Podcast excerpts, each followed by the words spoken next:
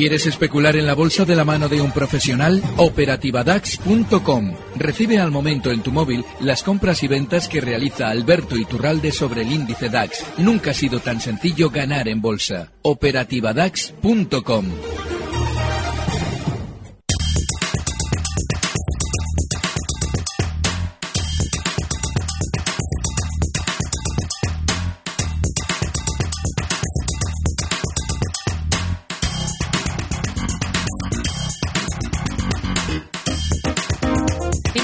36 minutos de la tarde arranca el consultorio de bolsa en tiempo real. Como cada jueves hasta ahora vamos a saludar a Alberto Iturralde, responsable de díasdebolsa.com. Alberto, ¿qué tal? Muy buenas tardes. Muy buenas tardes, pletórico.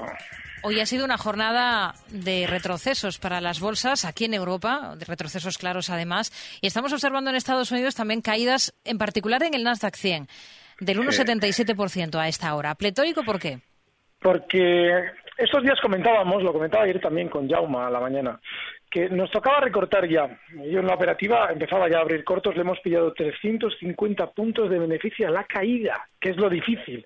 Especular en el lado bajista es a veces muy, muy complicado por su velocidad y sobre todo porque efectivamente los oyentes que nos han ido siguiendo durante estos días han estado un poquito eh, atentos o, prevenidos del movimiento que estamos viviendo y seguramente va a continuar. Así es que, ojo, porque citabas el Nasdaq, es normal ese movimiento en el Nasdaq precisamente por esa mayor volatilidad y seguramente tendrá continuidad bajista durante los próximos días en inicio hasta la zona de 5.580. Ahora está en 5.653. De manera que, fenomenal. El DAX, que es el que más ha caído, de los europeos el más fuerte, seguramente continuará baja hasta niveles de, eh, inicialmente frenará en niveles de 12.230, hoy cierra en 12.416, y nuestro IBEX sigue con ese objetivo bajista invariable, el que le hemos puesto esta semana en el nivel eh, de 10.370. Antes, ahora quizás una parada temporal en los 10.430, pero seguimos muy bajistas.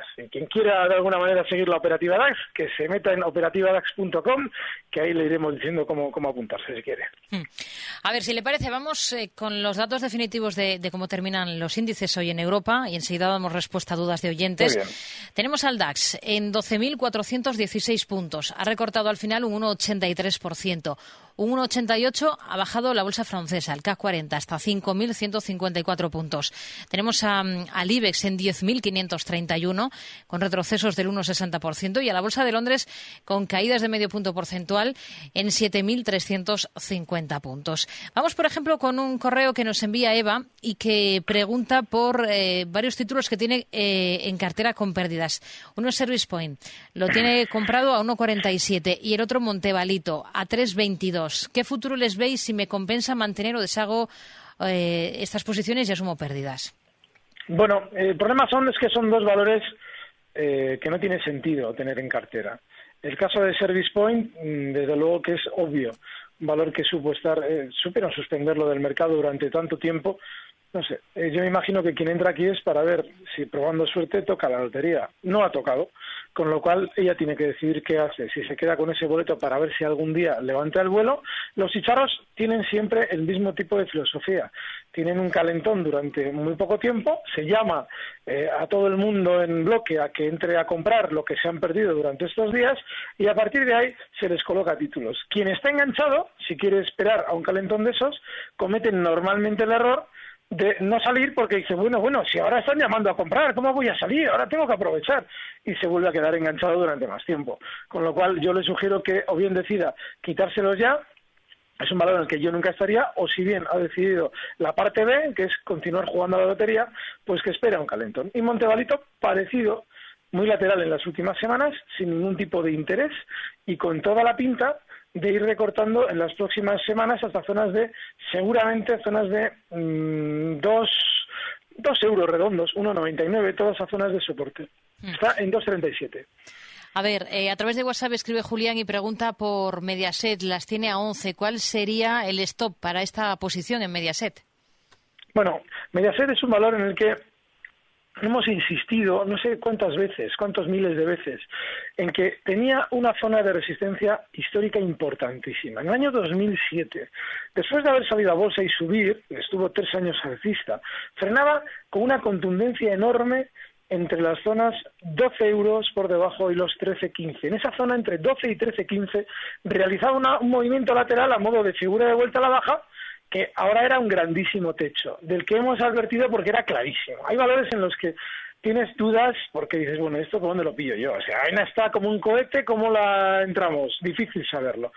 Pero no, en Mediaset no es la duda, ¿eh? En Mediaset es clarísimo, que no hay que estar bajo ningún concepto. Y él sigue dentro y dices, bueno, ¿y dónde coloco el último stop? Bueno, pues yo ahora mismo ya, puestos ya en esta situación, pues quizás zonas de 10, 25, y dice, no, es que las tengo en 11, bueno, ¿y qué haces en 11? ¿Qué haces en 11 en un valor que en esa zona 11 lo único que te dice es que quiere caer más? No lo sé, él decide. Hmm. A ver, vamos a saludar a Miguel. ¿Qué tal? Muy buenas tardes. Sí, hola, buenas tardes. Díganos, caballero. Sí, era, bueno, pues para hacerle una consulta a Alberto Iturralde. Hmm. Siguiendo su recomendación el lunes, eh, que aconsejó pues entrar en, en Airbus, entonces yo entré el martes en Airbus a 75-75. Entonces, bueno, de nada más entrar, pues nada ha dejado de, caer. Entonces, bueno, en esta situación, ¿qué me recomiendas? Si salgo o continúo, prisa no tengo, pero bueno, es que veo que día tras día, pues eh, baja además de una forma importante. Vale. Gracias, Miguel. Muy buenas tardes. Lo que le recomiendo es que nunca escuche una recomendación a medias. Es decir, cuando damos valores siempre explicamos que un valor tiene X más probabilidades de subir precisamente por su tendencia y que por ese caso el stop está, en este caso lo comentábamos, en 73.20. Yo me pregunto por qué sigue la recomendación de entrada y no sigue la recomendación de aplicar el stop. Así es que yo lo que le sugería es que aplicara precisamente ese stop, porque en Airbus hemos propuesto un montón de estrategias que han salido fenomenal, pero es muy importante el no perder en una lo que hemos podido ganar en siete u ocho. Y ahora ya es momento de aplicar stop en Arus. Hay muchos en los que hay que aplicar esto. A ver, eh, otro oyente que escribe preguntando por Endesa. Dice, ¿ha roto soporte? con el pago del dividendo no lo tengo claro. Vamos a ver, voy abriendo Endesa y voy intentando ajustar el gráfico por dividendo. A ver, ¿qué es lo que me dice aquí? Cotiza en 20,57. No, eh, el soporte, y además tiene toda la pinta de romperlo. El soporte está en 20,25. Se puede aguantar hasta ese 20,25. Pero yo ayer lo comentaba con Jauma, y es que no hay nada. En el mercado español no hay nada. No hay nada, fíjate, ya habíamos hablado en su día de Amadeus. Habíamos dicho muchas cosas, dices, no, no, es que están todas, Amadeus incluida, ahí rozando zonas de stop. Hmm. No hay nada en el mercado y Endesa tampoco es. Y a la hora de hablar de soportes en Endesa, el nivel 20,15, cotiza en 20,57. No hay nada en España para comprar ahora. Roberto de Oviedo, muy buenas tardes. Hola, buenas tardes. Mire, para preguntar lo siguiente. Eh, futuro, como pueden ver, Acciona comprada a 84 euros y Tesla a 384 dólares. Gracias. A usted, muy buenas tardes. Pues muy claro, eh, Acciona y Tesla. Bueno, en el caso de Acciona, ya lo hemos comentado también estas semanas, después de la entrega de dividendo, ahí lo que se eh, había que hacer era bajar los niveles. Llegó en su día a esos 85, que ahora son los 82 euros aproximadamente, y ahí no había que estar. Con lo cual, yo en su lugar ya no estaría porque esa entrada es tremendamente eh, tardía. Y en el caso de Tesla, eh, Tesla, también lo hemos comentado esta semana, hay que colocar un stop inexcusable en los 365. Ya ha cerrado por debajo de 365. No hay que estar en Tesla. Tesla sigue siendo en el largo plazo muy alcista, pero eh, también hemos repetido todas estas semanas que, ojo, en cuanto terminen todo este proceso electoral masivo, Inglaterra, Alemania, perdón, Inglaterra, Francia, parte también en Alemania y parte también en Italia, lo normal es que recorten para seguramente a finales ya de agosto volver a estar arriba con aquello de que hay elecciones en Alemania. Bueno, pues si ya hemos pasado ese periodo, si ya están todos los precios rompiendo la baja zona de soporte, no quiere decir que Tesla no llegue cualquier día a los 400 dólares. Quiere decir que ahora no tiene pinta de que vaya a ser, sobre todo cotizando donde está ya por debajo de los 365 en los 360 dólares. No hay que estar en Tesla tampoco. A ver, agenda para mañana y enseguida retomamos el consultorio de bolsa esta tarde, como cada jueves, con Alberto Iturralde, responsable de díasdebolsa.com.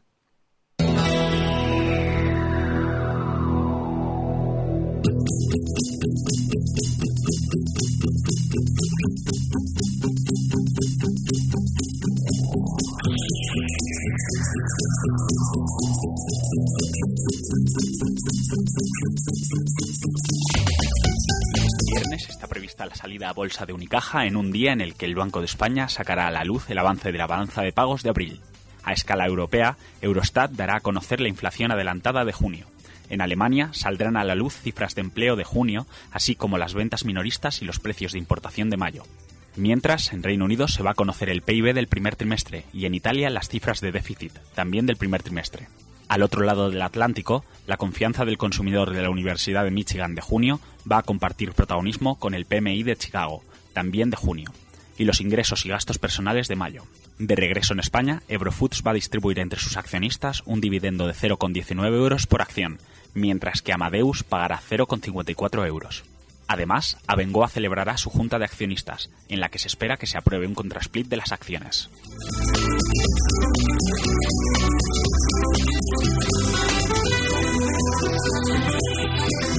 En el consultorio de bolsa de tiempo real en Gestión a Radio con Alberto Iturralde, responsable de díasdebolsa.com. Vamos con un mensaje a través de WhatsApp que nos envía Antonio y dice que está en Ferrovial y Avertis con pequeñas ganancias y también tiene posiciones en Amadeus, en este caso compradas a 52.80. ¿Qué debo hacer en esta situación? Pregunta Alberto.